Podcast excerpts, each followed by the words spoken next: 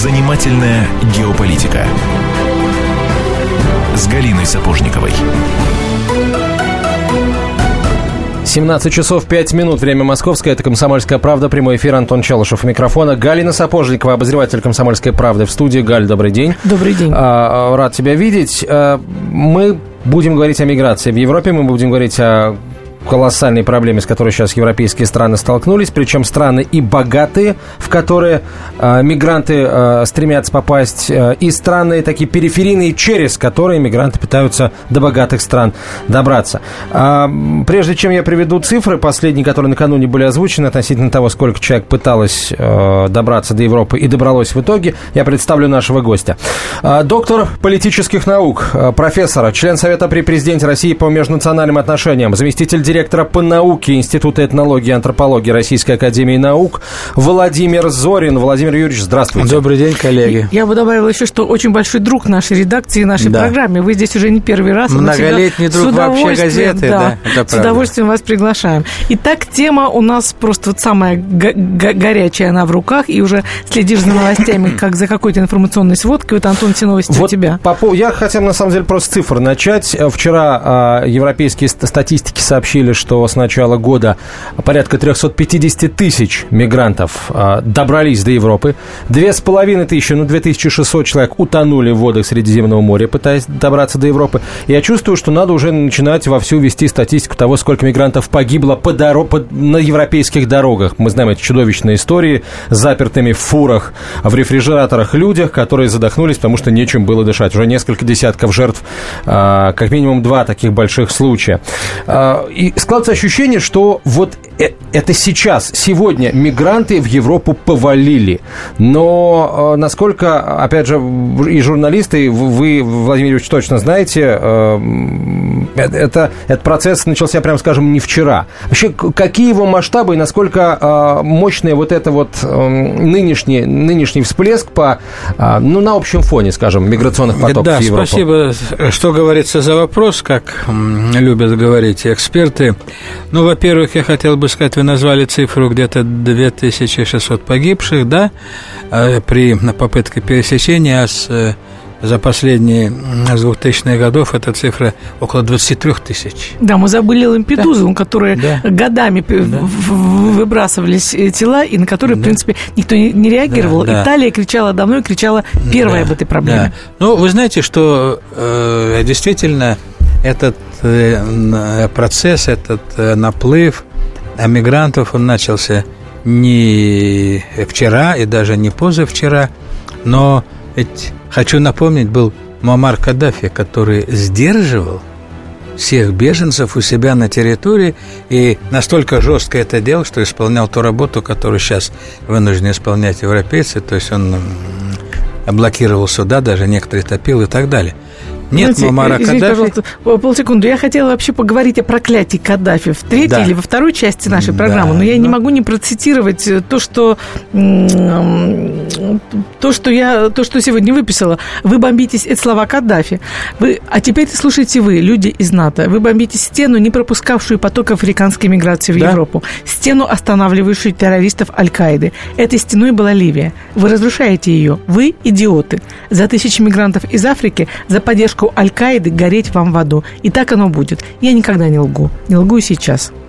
Да, и самое ведь интересное, что э, под ударом оказалась Франция в первую очередь, и она сейчас больше там всех идет, идет возмущение и, и народа, и политиков, но именно Франция приложила руку к свержению Каддафи. Все помнят эту историю. Вот такая складывается ситуация, что э, надо понимать, что при всем наплыве на Европу, давайте сразу скажем, ну, цифры разные, э, вот до этого была цифра даже больше, 620 тысяч запросили убежища в различных странах. Вот сейчас э, эта цифра, видимо, те, кто за последнее время добрался, это из 50 тысяч. Есть анализы, что с учетом нелегальных мигрантов, которые там растерялись, разбежались по Европе, эта цифра составляет около миллиона. Э, но Здесь есть два момента. Первый момент состоит в том, давайте эту цифру сравним с общей численностью всех стран Европейского Союза. Например, только в в Польше 38 миллионов жителей в одной, да, Германия. То есть вообще-то, по большому счету, это не, не так большой объем, это не катастрофа а в том смысле, что это невозможно с этим справиться, а, невозможно, а справиться с этим можно, и вроде бы Совет Европы собирался, разрабатывал какие-то меры, у них есть э, комплекс целый принятых документов, четыре направления они там выделили, но есть очень серьезная проблема. Она состоит в том, что, во-первых, беженцы распределяются неравномерно, и провести какой-то анализ э, вот этой равномерности очень сложно. Я приведу только две цифры. Швеция на миллион населения 8 э, тысяч беженцев. Допустим, Испания и Португалия 100 человек. Словения 100 человек. Понимаете, это первое. Второе. Есть э, у них соглашение в Европы, Дублинская конвенция называется, где определено, что политическое убежище э, предоставляет первая страна, в которую приехал мигрант. Что получается на самом деле? Кто эти первые страны? Давайте пройдем по побережью. Италия, Греция. Совершенно верно. Дальше Болгария, Дальше идут страны бывших, э, бывшие там Югославии, эти республики, Словения и так далее. То есть не самые богатые страны, а по положению и по принятым нормам беженец – это человек, которого государство берет фактически на свое обеспечение. Ну, во всех странах это разный уровень, да, но в принцип он заложен один и пособие, и бесплатное там кому-то там вместо пособия бесплатное жилье и трехразовое питание даже в ряде стран предусмотрено и так далее и тому подобное. И, и вот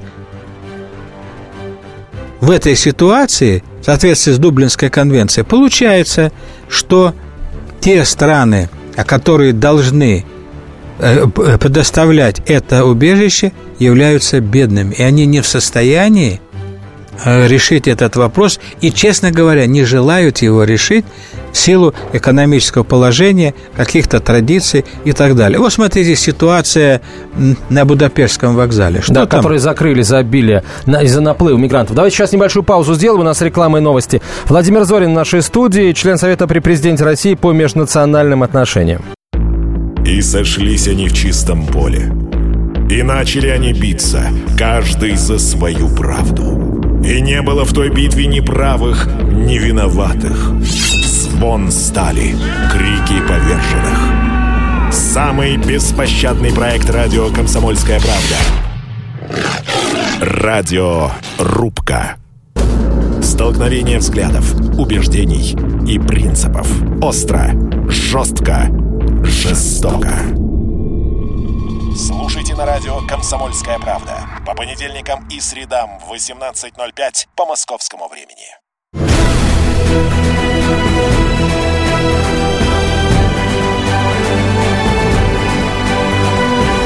Занимательная геополитика с Галиной Сапожниковой. Итак, друзья, мы продолжаем. В Москве 17.17. И у нас с Антоном Челышевым в гостях профессор Владимир Юрьевич Зорин. Говорим мы о новой чуме 21 века, которая накрыла Европу как саранча, да. о беженцах, эмиграции. И вот остановились на вопросе Будапештского вокзала. Да. да. Пожалуйста, продолжайте. Что там с Будапештским вокзалом? Да, на вокзале. Ну, я думаю, все видели эту картинку, когда э, там масса значит, беженцев. Обратите внимание на кадрах молодые здоровые люди – да, от 25 до 45 лет. Вот, э, ну, там за ними шли, конечно, женщины дети, но там было кому постоять. И часть людей э, пробилась через э, вот эти все, значит, заторы и проникла на территорию Германии. И потом закрыли вокзал, и все. Но здесь есть такой очень интересный момент. Реакция немецких руководителей, они возмущены – почему это произошло. Они ставят вопрос о том, об а поясните, пожалуйста, ситуацию. Конечно, мы примем, кто приехал, но больше мы уже никого не примем и так далее. Вот это срабатывает э, вот то, что я говорил. Страны, которые оказались э, ну, на первой линии приема мигрантов, они стремятся даже ну, не очень расстраиваются, когда часть мигрантов значит, это пересекает их территорию и устремляется в более богатые северные страны. Даже есть подозрение у ряда политиков, что это делается намеренно. Что им показывают направление и ну, выдают как билеты. Бы, да, да, да, ну билеты не выдают, но вот эффективной работы вот против этого нет. Значит, что предложила сейчас УКБ ООН? Оно говорит, давайте будем разворачивать э, э, э, передвижные пункты, там полевые пункты, где оформ, оформлять вот статус беженца, да, значит, уже когда люди там прорвались или когда они пытаются прорваться, но пока это не получается. И вторая, вторая тема, я уже говорил об этом, вроде договорились о квотах, распределили квоты, но идет отказ от этого квотирования, несогласие, и, что характерно, лидеры в этом страны бывшей Восточной Европы. А вы скажите, да. пожалуйста, нельзя ли было да. сделать так, чтобы распределить этот поток беженцев в прямой пропорции с участием стран э, в операциях в Афганистане, в Ливии, в Ираке и через запятую? Да, ну, э, я не знаю, может быть, так э, как-то попробовать можно, а пока квотирование осуществляется без каких-то особых принципов, осуществляется исходя из какой-то практики. Еще раз хочу подчеркнуть, подчеркнуть. Вот, например, любимая вами Латвия, а, значит, им установили квоту, там чуть больше тысячи человек, они сказали, больше 250 мы не примем, и то начались там, там выступления, сказали, нам не надо. Нет, ну... А в Польше вообще нет э, ни одного беженца из, из Ближнего Востока и э, Северной Африки. В основном туда, значит, э, едут наши украинцы и э, и восточные страны. В Латвии даже было предложение э, из уст некоторых политиков звучало поменять местных русских на мигрантов. И там были настоящие такие социальные бунты. Дело в том, что Латвия, ну, страна все-таки очень бедная, и там покатился слух, что мигрантам будут платить пенсию по 700 евро в месяц, пособие, как это принято в большой Европе. Э, при том, как размер средней пенсии в Латвии составляет примерно 250 евро. Естественно, это, в общем, вызывает возмущение. А вот в Эстонии, э, которую мы... Вы немножко у меня любимая не Латвия, у меня Эстония самая Но любимая, я, да? Я хотел вот. спровоцировать, Галина, такой, знаю, что вы Прибалтику Политик, знаете официальное прекрасно. общественное лицо, представитель такой военизированной организации полугосударственной Кайцелит Урмас Рейтельман. Он сказал, э, написал у себя э, в Фейсбуке следующую фразу, что в Эстонии паразитируют 300 тысяч тибл, тибл – это уничижительное название русских, которые не в состоянии адаптироваться. Как же можно превратить людей, эти миллионы стремящихся попасть сюда и гонящихся за удобствами тараканов. Ну, там, конечно, эм, такой раздулся скандал, может ли чиновник позволять себе такую ксенофобию, но, похоже, он будет задут. Но это еще да. только начало пути. Получается, может. В отношении Выходит, русских да. может, да. Да, да. Ну, если честно, мы не, не сомневались, э, откровенно говоря, что в Латвии, что в Эстонии, что в Литве, в том, что такое возможно. Э, я хотел бы... Э, мы очень редко обращаемся к нашим слушателям в э, рамках программы «Занимательная геополитика». Я, сейчас я хочу это сделать. Э, я хочу, чтобы нам позвонили жители Европы. Жители европейских стран, которые слушают радио «Комсомольская правда» с помощью сети интернет. Я знаю, что таких есть и много. Кроме того, нас могут слушать европейцы, которые которые там волею проведения сейчас оказались в России и э, слышат эту, эту программу. Скажите, пожалуйста, а общественное мнение в европейских странах, что говорит о проблеме миграции? Кого винит в, этой, а, в возникновении этой проблемы? И кто, по мнению обычных европейцев, вне зависимости от того, в каких странах они живут, а, кто эту проблему должен решать? Вот мнение рядового европейца. А, любого, абсолютно любых политических, э, так сказать, пристрастий, неважно каких. 8 800 200 ровно 9702, телефон прямого эфира, 8 800 200 ровно 9702 и короткий номер для ваших смс-сообщений. 2420 в начале послания три буквы РКП, радио «Комсомольская правда». Если вы звоните из Европы, то 8 у нас превращается благополучно в плюс 7 международный код России. А, так, продолжаем. Мы продолжаем. Вот все-таки такой вопрос у меня, Владимир Юрьевич. Вот то, да, что я сейчас происходит, ведь это э, только самое начало пути. Это на самом деле грозит очень серьезными последствиями и возведением стен, и, эм, ну, по сути, нивелированием самого главного достижения объединенной э, Европы – открытые границы. То есть, э, да, да. то есть Шенген может быть да. отменен очень скоро. Э, вот, так скажите, все-таки вот это естественное течение жизни или хитроумный план по разрушению Европы, ну, понятно, кем не будем называть это имя эфира, назвать этой страны в эфире, понятно, кем инспирированный. Ну, знаете, я думаю, хитроумный план есть, но, может быть, у него несколько других задач, как я представляю. Я думаю, что первая задача, конечно, разрушить э, Европу, Европейский Союз. Это недальновидная ситуация, потому что всегда разрушение таких союзов обходится э, человечеству дорого. Ну, Югославию вспомним, крушение автовенгерской монархии там было раньше. Распад СССР, которые думали, что все-таки пройдет цивилизованно, но Э, ситуация. Видите, как развивается, что есть э, очень много процессов, которые напоминают даже югославский сценарий.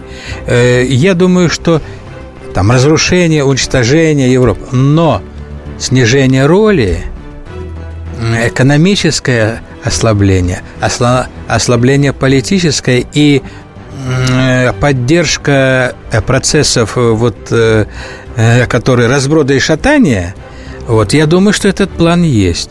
И, возможно, есть еще один план. Тут многие со мной не согласны, эксперты, мы тут дискутировали.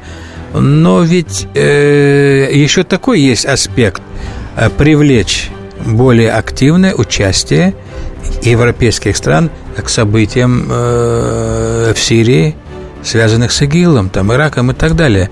Э, вот есть более легкие варианты, и Россия готова выступить союзником, она понимает опасность этого процесса, но идет такая вот значит, сложная игра и вокруг осада, и, и вокруг этого региона. И я думаю, что есть какой-то план о том, чтобы все-таки европейцы ограничили, э, не ограничивались только там заявлениями, административной поддержкой, но и чтобы более активно участвовали в этом процессе. Сами Американцы, я думаю, не любят э, особенно воевать, да еще на территориях.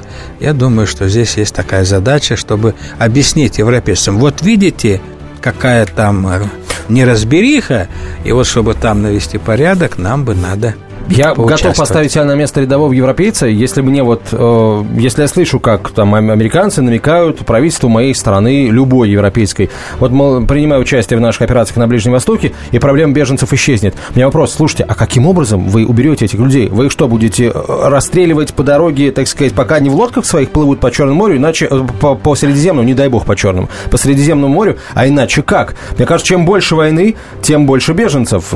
Самая прямая зависимость. Но, ну, это... Ну, или расстреливать их всех да. чохом на побережье да. вот э, Северной да, Африки. Но есть такое понятие, как принуждение к миру. Да, то есть это вмешательство, оно не обязательно ведет к разжиганию конфликта, а наоборот есть такой термин принуждения к миру. Ну, я просто высказал как версию, я думаю, что она не является основной, но тем не менее ее надо учитывать. Я, кстати, кажется. собственно, почему вот именно так говорю. Смотрите, какая, а, какая новость пришла а, да, буквально, се, буквально сегодня. А, ой, нет, здесь у меня московский, простите. Вот она. Собственно, Дэвид Кэмерон, премьер-министр Великобритании, заявление прозвучало порядка двух часов назад. Мы приняли определенное число действительно нуждавшихся в, убежи... в убежище сирийских беженцев. Но я думаю, что более важно пытаться установить мир и стабильность вот. в этой части мира, заявил вот, господин Кэмерон. Да. Я не думаю, что мы можем найти решение, просто принимая все больше и больше беженцев, вот заявил это.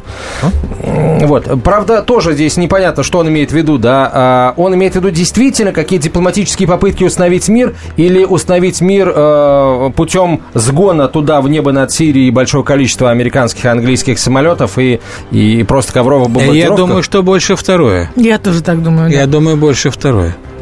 А сейчас э, короткая реклама, выпуск новостей. Я напоминаю, что в нашей студии э, член Совета при президенте России по межнациональным отношениям, заместитель директора по науке Института этнологии и антропологии Российской Академии Наук, доктор э, политических наук, профессор и профессор Вадим Юрьевич Зорин, да, самое главное не сказал. Жду звонков европейцев. Продолжим через несколько минут. Если всех экономистов выстроить в одну линию, они все равно будут показывать в разные стороны. Верное направление знает доктор экономических наук Михаил Делякин. Только он знает, кто такой Доу Джонс, где у него индекс, как его колебания влияют на мировую экономику и какое отношение он имеет к пиратам Карибского моря. Наш экономист расскажет об этом простым и понятным языком в программе «Час Делягина». Слушайте на радио «Комсомольская правда» по понедельникам в 17.05 по московскому времени.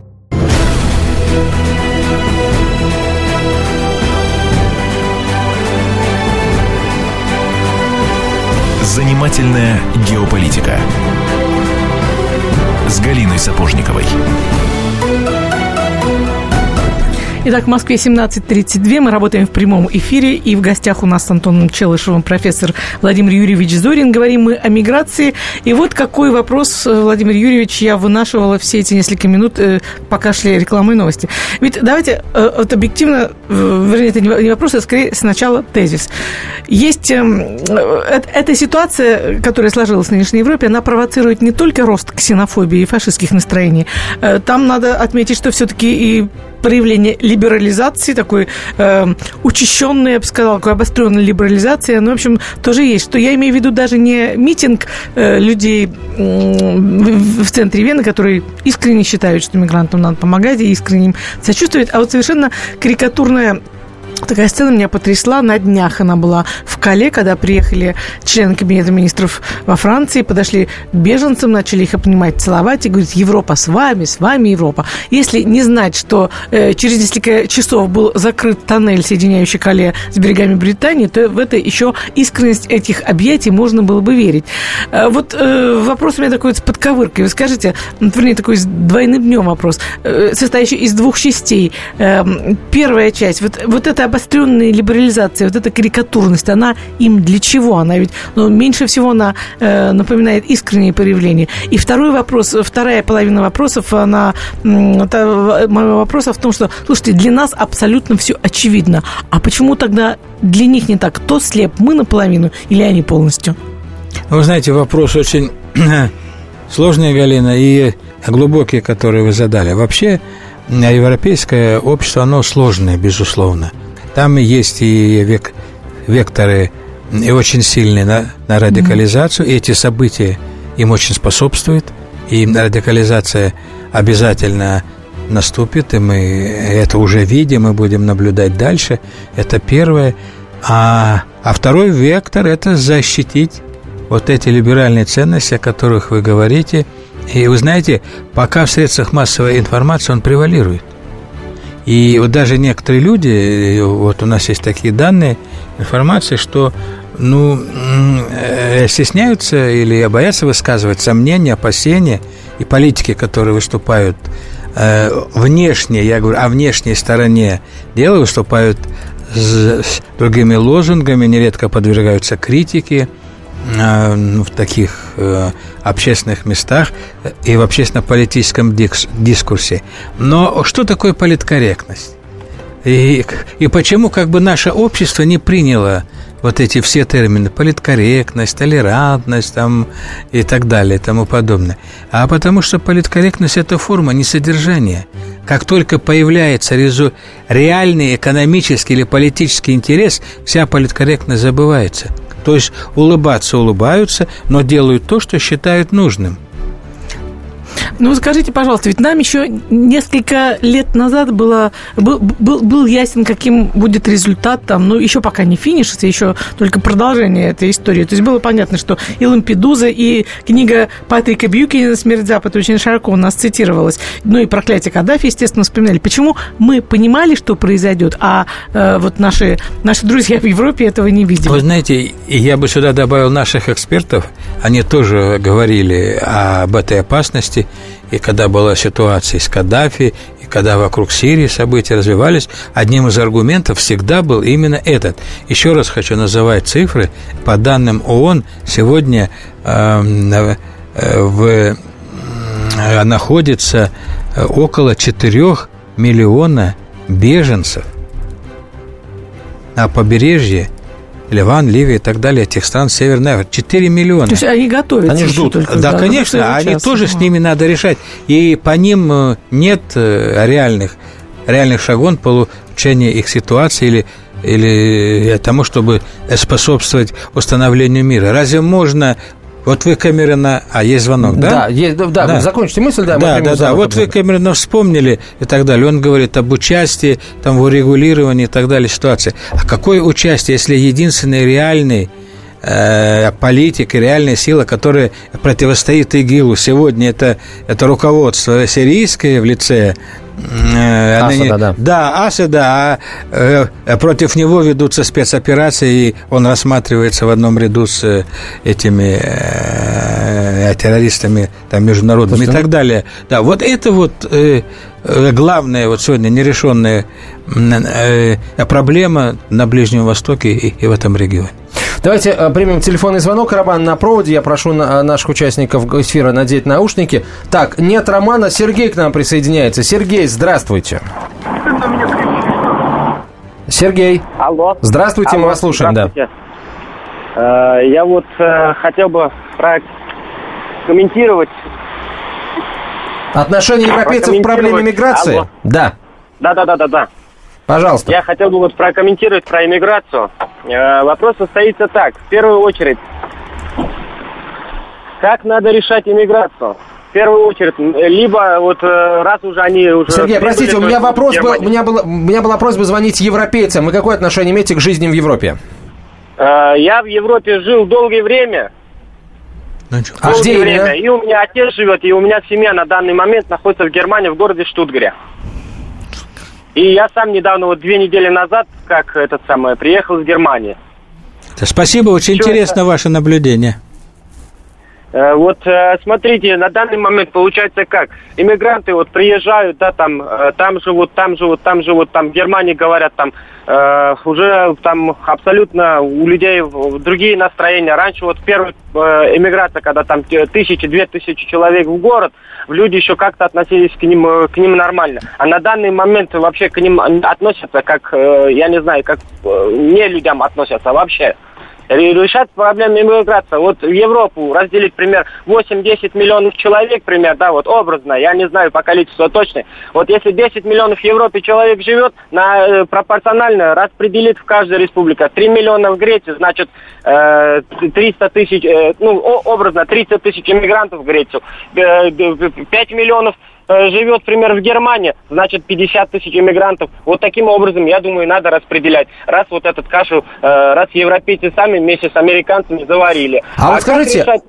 А, а, скажите, пожалуйста, кто, как вообще в принципе, что думают местные жители, неважно, немцы или выходцы из бывшего Советского Союза, кто вообще должен решать эту проблему? Европейские власти, кого они винят в произошедшем?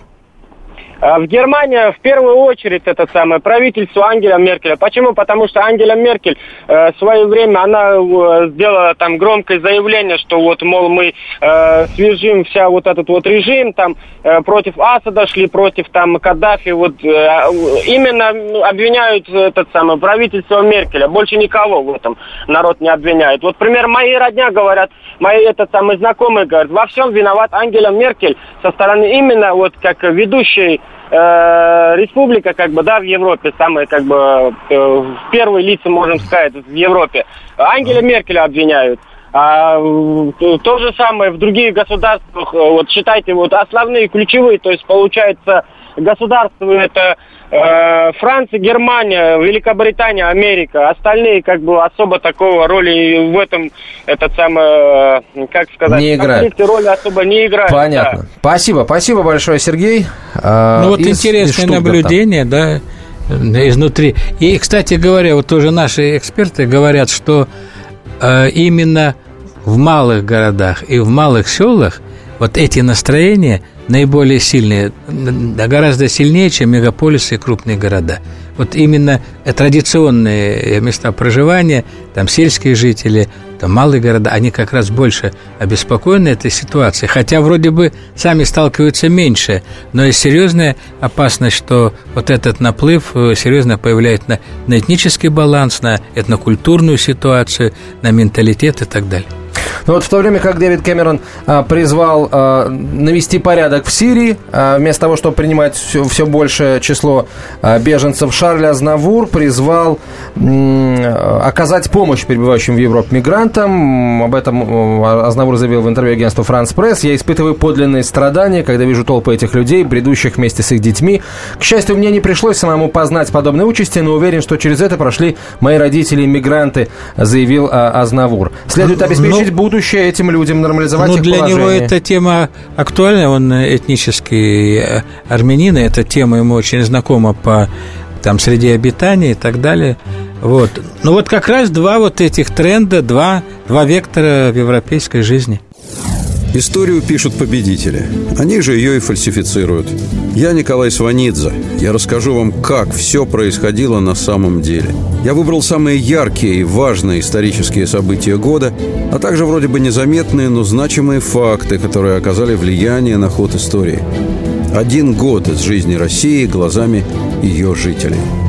Слушайте документальный сериал «Исторические хроники» с Николаем Сванидзе на радио «Комсомольская правда».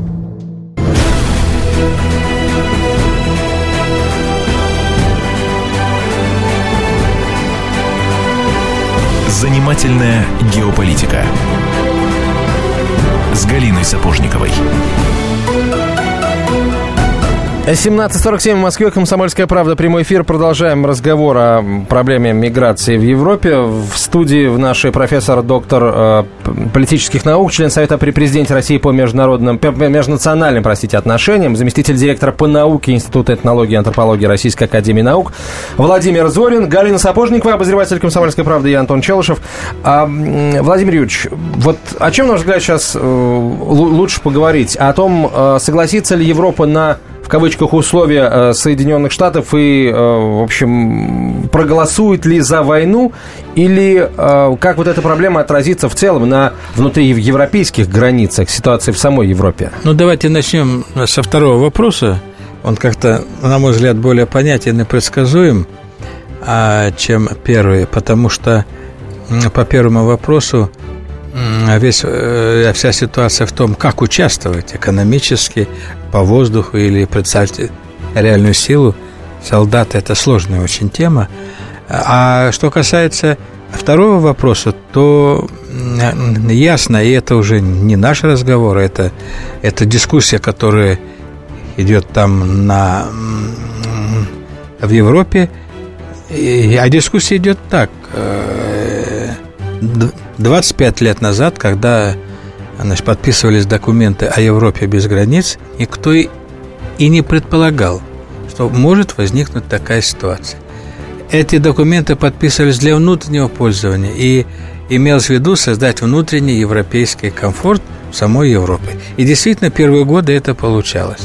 А вот все эти значит, люди, прибывающие из Северной Африки, там, из других регионов, они рассматривались как экзотика, украшения. Я помню, вот, э, ну, по прежней работе лет 15 назад э, там ездил часто там, в Европу, ту же Францию, и там, знаете, там вообще, э, значит, была такая линия, которая да, направлена на то, что было очень модно, значит, жениться, выходить выходить замуж за представителей вот, Аф- Африки, э, Центральной Азии и так далее. В обществе это было модно. Сейчас все изменилось. Сейчас, когда парижанин едет в этот же Марсель или в аэропорт, он видит э, новые лица, э, которые заполняют эти виды транспорта. И, конечно, э, вот это вот эта концепция 25 э, лет, э, э, которая существовала, а Европа без границ, она будет пересмотрена, безусловно. Ну, уже, уже Меркель говорит, что есть вопрос о Шенгене. И предстоит новое осмысление там, роли Европы, ее движения дальше. И я думаю, здесь будут очень серьезные подвижки. Отдельные политики заговорили о том, что беженец, вот Азнавур сказал, что ему там жалко и так далее, это есть такие настроения, но отдельные политики говорят, а среди этих беженцев есть криминал, есть террористы, что они нам несут. Значит, зачем они сюда вообще приехали? И уже задается вопрос, а значит, гастробайтер – это благо или, или это не благо? А всегда рассматривался иностранный рабочий как источник развития экономики, а сегодня кризис и так далее. То есть вот в обществе сейчас очень такие многомерные процессы, которые, безусловно, говорят о том, что многие идеологемы будут изменены. И еще один вопрос, о котором я хотел, чтобы мы обратили внимание. Вообще в широком смысле мигрант, беженец, ну мигрант это все, кто двигается. Но мы должны понимать, что есть мигранты как рабочая миграция, или они называются гастробайтерами в Германии в той же, или есть мигранты как беженцы. Это разные категории. Они регулируются разными законами.